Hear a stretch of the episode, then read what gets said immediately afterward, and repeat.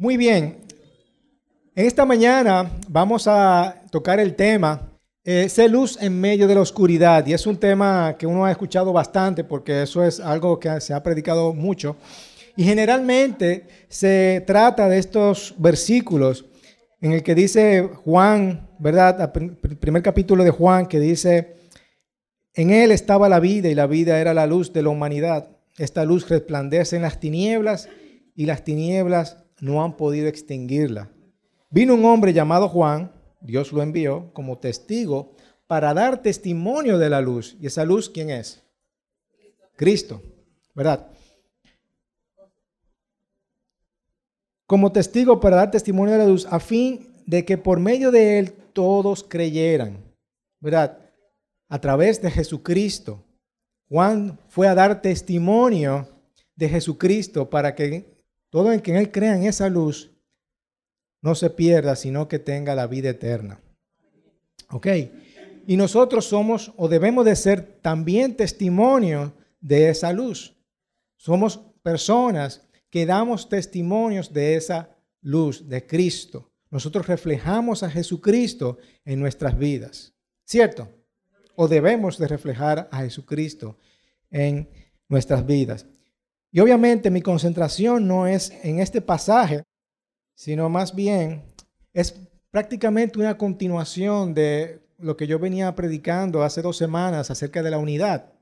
Habíamos hablado un poquito acerca de la unidad y habíamos visto acerca de Filipenses eh, capítulo 2, en donde nosotros veíamos que parte de lo que nosotros para ser unidos, personas que estamos en unidad, necesitamos eh, estar en sintonía, ¿verdad? Estar eh, en armonía o de acuerdo con eh, nuestros prójimos, también dando buen testimonio y hablando acerca de lo que nosotros debemos de ser agradecidos, ¿verdad? Estamos en armonía, que en vez de nosotros estar criticando o hablar mal de esa persona o hablar de las cosas que no me gustan de esa persona, ser agradecido, ver qué cosas buenas yo puedo estar agradecido o sacarle lo bueno, ¿verdad? A, cualquier persona, ¿verdad? Eh, también veíamos que nosotros tenemos que ser humildes. Decíamos el versículo 3 que no hagan nada por egoísmo o vanidad, más bien con humildad consideren a los demás superiores, ¿verdad? Superiores. También veíamos que nosotros tenemos que tener, para mantenernos en unidad, tener ese amor incondicional, amar incondicionalmente, no esperando recibir nada a cambio, ¿verdad? Yo amo a mi esposa por incondicionalmente, no por lo que ella haga, no por lo que ella es, sino porque yo la voy a amar sin importar lo que sea. Y así amo al prójimo, por supuesto. Y también decíamos sintonizar a la adoración, ¿verdad? Una adoración. Cuando yo me concentro en adorar a nuestro Señor, vamos a vivir en unidad. Porque yo no estoy pensando en la otra persona, estoy pensando en adorar principalmente a Dios, en adorar y dar buen testimonio de eso. Como decía el versículo 9, eh, ¿verdad? Por eso Dios lo exaltó hasta lo sumo y lo otorgó el nombre sobre todo nombre. Ese es nuestro Dios, ese es nuestro Salvador. Para que en el, eh, ante el nombre de Jesús se doble toda rodilla y en el cielo y en la tierra y debajo de la tierra y toda lengua confiese que Jesucristo es el Señor. Cuando nosotros pensamos de esa forma en adorar a ese nombre, sobre todo nombre, a mi Dios, a mi Salvador, yo voy a pensar en Jesucristo y no voy a pensar en las demás otras personas y eso me va a llevar a vivir en armonía, a vivir en unidad. Amén. Y siguiendo con ese versículo, entonces, en el versículo 12, que dice, así, mis queridos hermanos, como han obedecido siempre, no solo en mi presencia, sino mucho más ahora en mi ausencia. Dice aquí, lleven a cabo su salvación con temor y temblor, pues Dios es quien produce en ustedes tanto el querer como el hacer para que se cumpla su buena voluntad.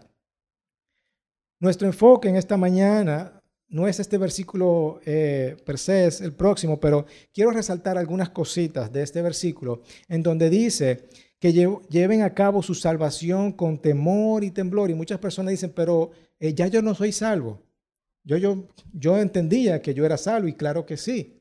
Eso no es lo que quiere decir este versículo. Este versículo está hablando de que, ok, ya yo recibí a mi Señor como Señor y Salvador. Y ahora yo tengo que procurar seguir haciendo el bien.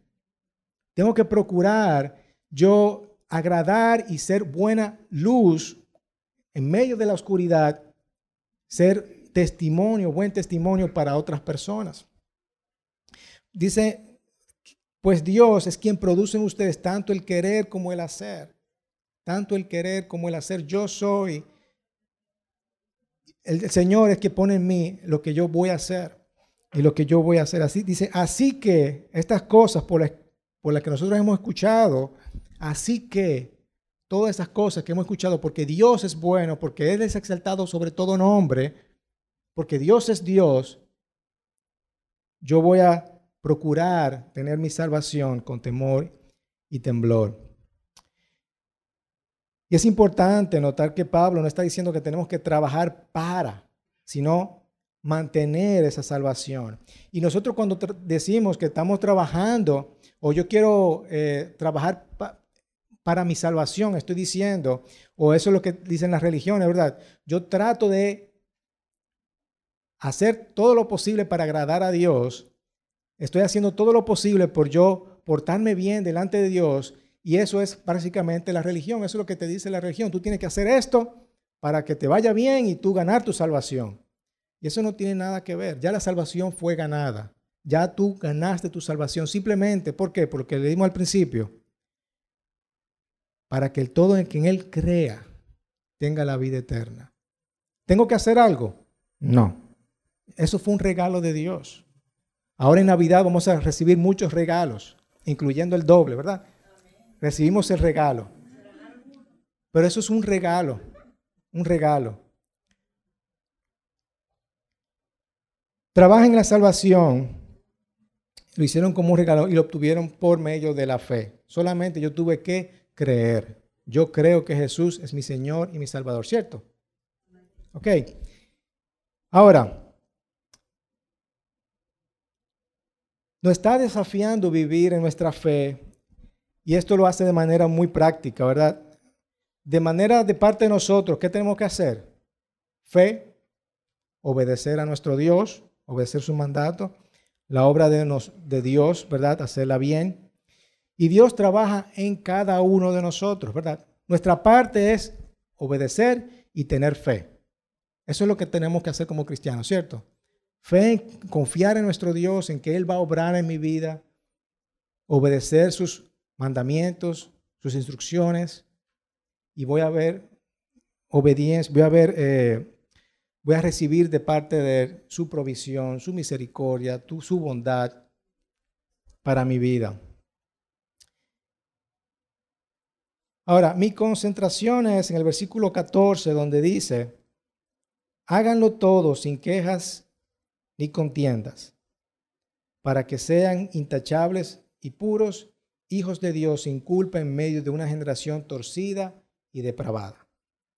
En ella ustedes brillan como estrellas en el firmamento, manteniendo en alto, ya que se a la palabra de vida.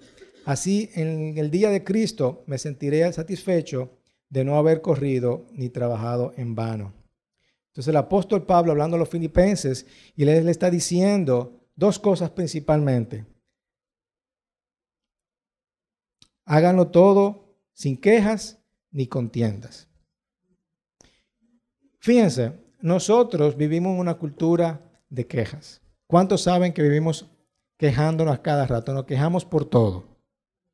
Yo soy el primero, ¿verdad? El tránsito, nos quejamos por algo en el trabajo, en la casa. Nos vivimos quejando por todo.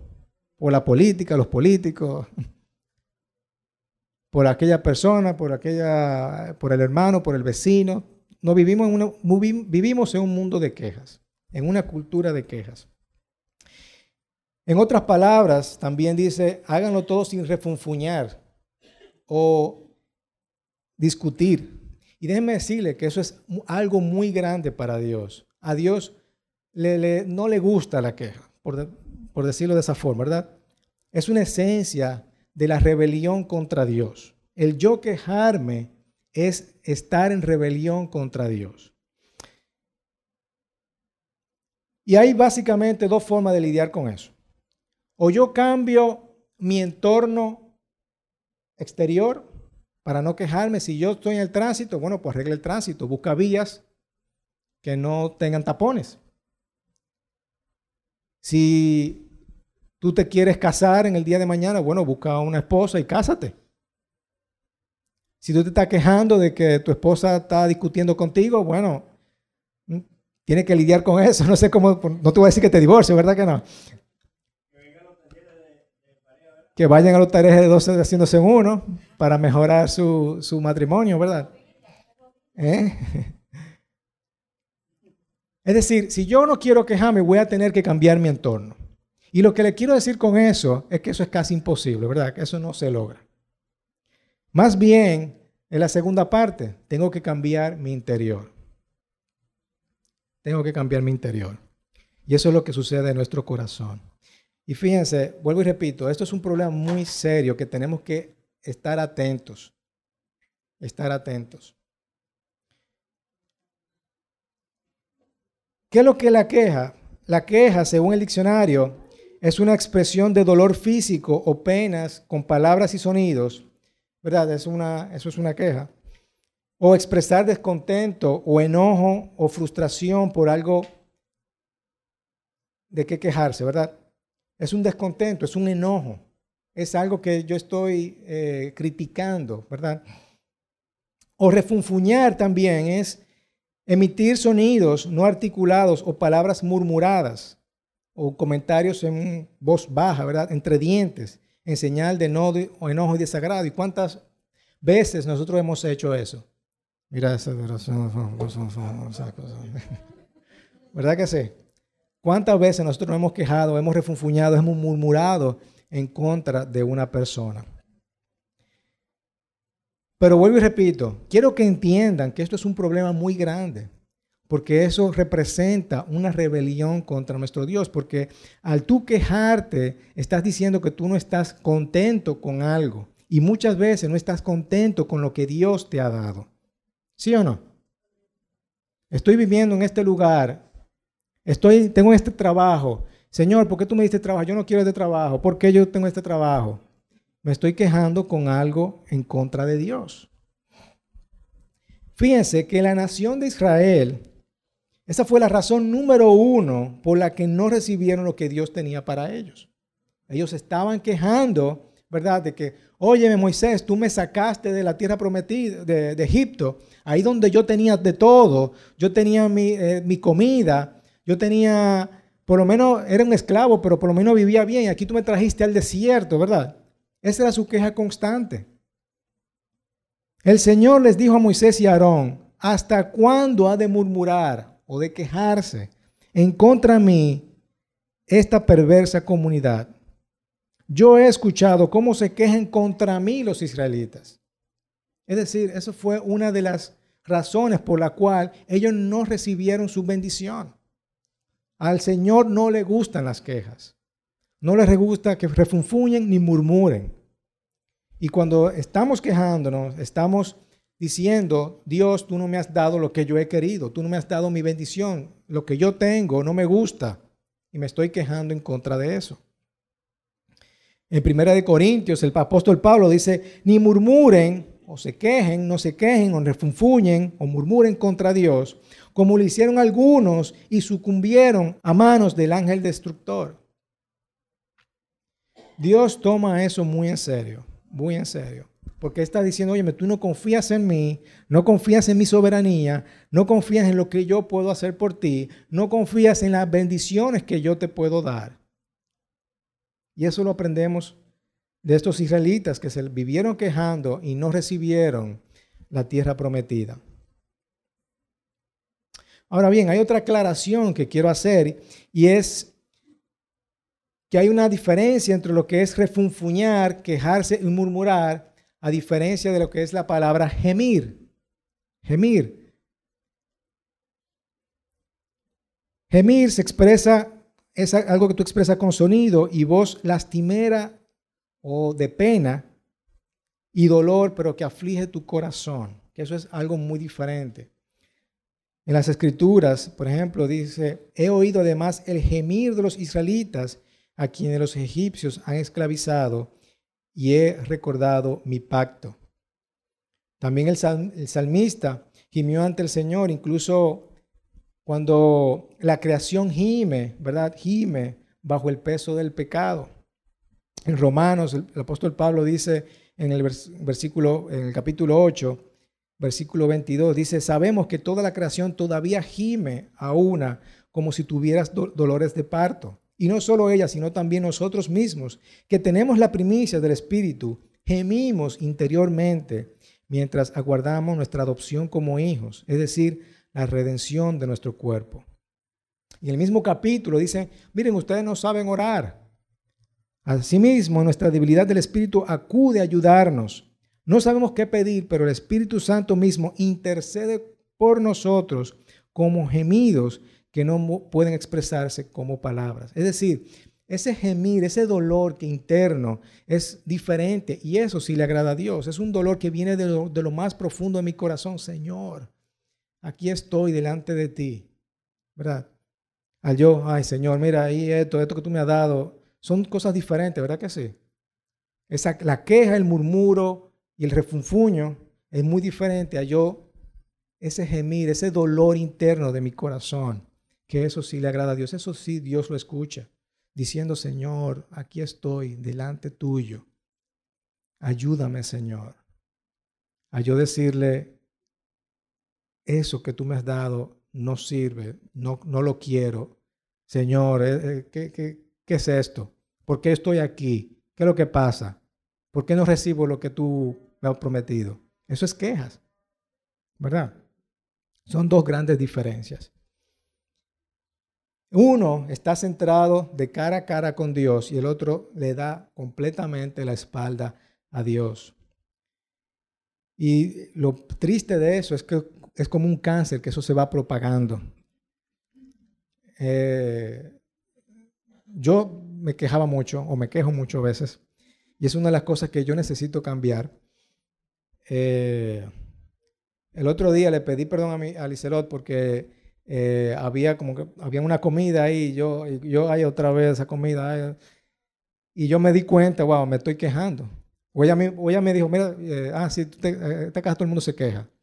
Y yo le tuve que pedir perdón, wow, sí, es verdad, mi amor, esa, esa, me, que, me estoy quejando delante de, ti y discúlpame, ¿verdad? Pero tenemos que entender, cuando nosotros nos quejamos, esa es la razón número uno porque no vamos a recibir la bendición que Dios tiene para nosotros. Dios nos ha prometido una tierra prometida, ¿verdad? Nos ha prometido darnos su buena voluntad. Y todo lo que cambia eso, todo lo que cambia eso, de esa queja, es una actitud de qué? Ustedes saben, de agradecimiento. Agradecimiento y acción de gracias a nuestro Dios. Eso es lo que va a cambiar todo. Cuando yo tengo una actitud de agradecimiento, eso se va a extender también, eso se va a propagar también. Así como la queja, yo no sé si, ustedes se dan cuenta, pero la queja se pega. Cuando yo comienzo a hacer quejón, eh, Liceló comienza a hacer quejona, mis hijos comienzan a hacer quejones, eso cansa. Y cuando tú te quejas, las personas no van a querer estar contigo. La gente no quiere estar al lado de una gente que se queja mucho. Te van a sacar los pies. Lo sé por experiencia. Lo sé por experiencia. Así que yo puedo elegir, como dije al principio, el versículo 12, ¿verdad? Que dice, que decía,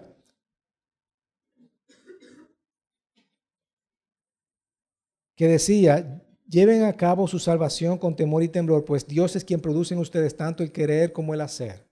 El querer como el hacer. Yo necesito elegir, yo tengo la elección de elegir no quejarme. Yo tengo esa elección de elegir no quejarme. Así que voy a elegir el elogio y la acción de gracias. Voy a elegir el elogio y la acción de gracias en frente a los desafíos y dificultades. Eso es un reto porque no es fácil. Es un reto, pero no es fácil. Pero fíjense que el versículo 14 de Filipenses Dice, háganlo todo. No algunas cosas, todo. Y cuando la Biblia dice todo es todo. Sin quejas ni contiendas. ¿Para qué? ¿Para qué? Es una consecuencia. ¿Para qué? ¿Qué van a recibir cuando yo hago eso? Cuando yo hago todo sin quejas ni contiendas. ¿Para qué? Para que sean intachables, para que sean puros y para que sean hijos de Dios sin culpa. Eso es lo que nos va a hacer luz en medio de la oscuridad, en medio de un mundo oscuro. Eso es lo que nos va a hacer diferentes frente a otras personas. Esa va a ser la diferencia. Yo voy a seleccionar ser el, elogio y la acción de gracias. Cuando esto se convierte en nuestro valor predeterminado, va a suceder algo maravilloso. ¿Verdad? Cuando yo doy acción de gracias, cuando yo doy gracias en medio de las dificultades, sin quejas ni contiendas, fíjense, el Salmo 118 dice, ábranme las puertas de la justicia para que entre yo a dar gracias al Señor. Ábranme las puertas, ábranme las puertas. Las puertas van a ser abiertas. Las puertas van a ser abiertas. Son las puertas del Señor para que entren los justos. ¿Verdad? Cuando yo entro con alabanza, con acción de gracias, se me van a abrir las puertas. Y eso se va a abrir tanto en tu matrimonio, como en tus relaciones en el trabajo, como en todas las áreas de nuestras vidas. Eso va a ser una diferencia tremenda. Háganlo todo sin quejas ni contiendas. Y obviamente contiendas es discutir, ¿verdad? Y la, la discusión es una rebelión intelectual, prácticamente. Tú cuando hablas, tú o estás de acuerdo con alguien o no estás de acuerdo con otra persona, ¿verdad? Y prácticamente eh, comenzamos a entender que Pablo estaba hablando sobre esto, a discutir. No vale la pena discutir. Vamos a todo a elegir confiar en Dios, a confiar en su palabra. ¿Verdad que sí? Entonces, para que sean intachables, puros e hijos sin Dios, sin culpa, en medio de una relación torcida y depravada. Eso es lo que nos hace la diferencia, porque dice, en, e, en, ustedes brillan como estrellas en el firmamento. Ustedes van a brillar, van a ser luz. Y ahí es que viene, vamos a ser luz en medio de esa oscuridad. Sin culpa. No va a haber base para que te acusen de nada. Inofensivo o puro, ¿verdad? No hay nada oculto en ti impecable, intachable. No hay defectos morales ni éticos.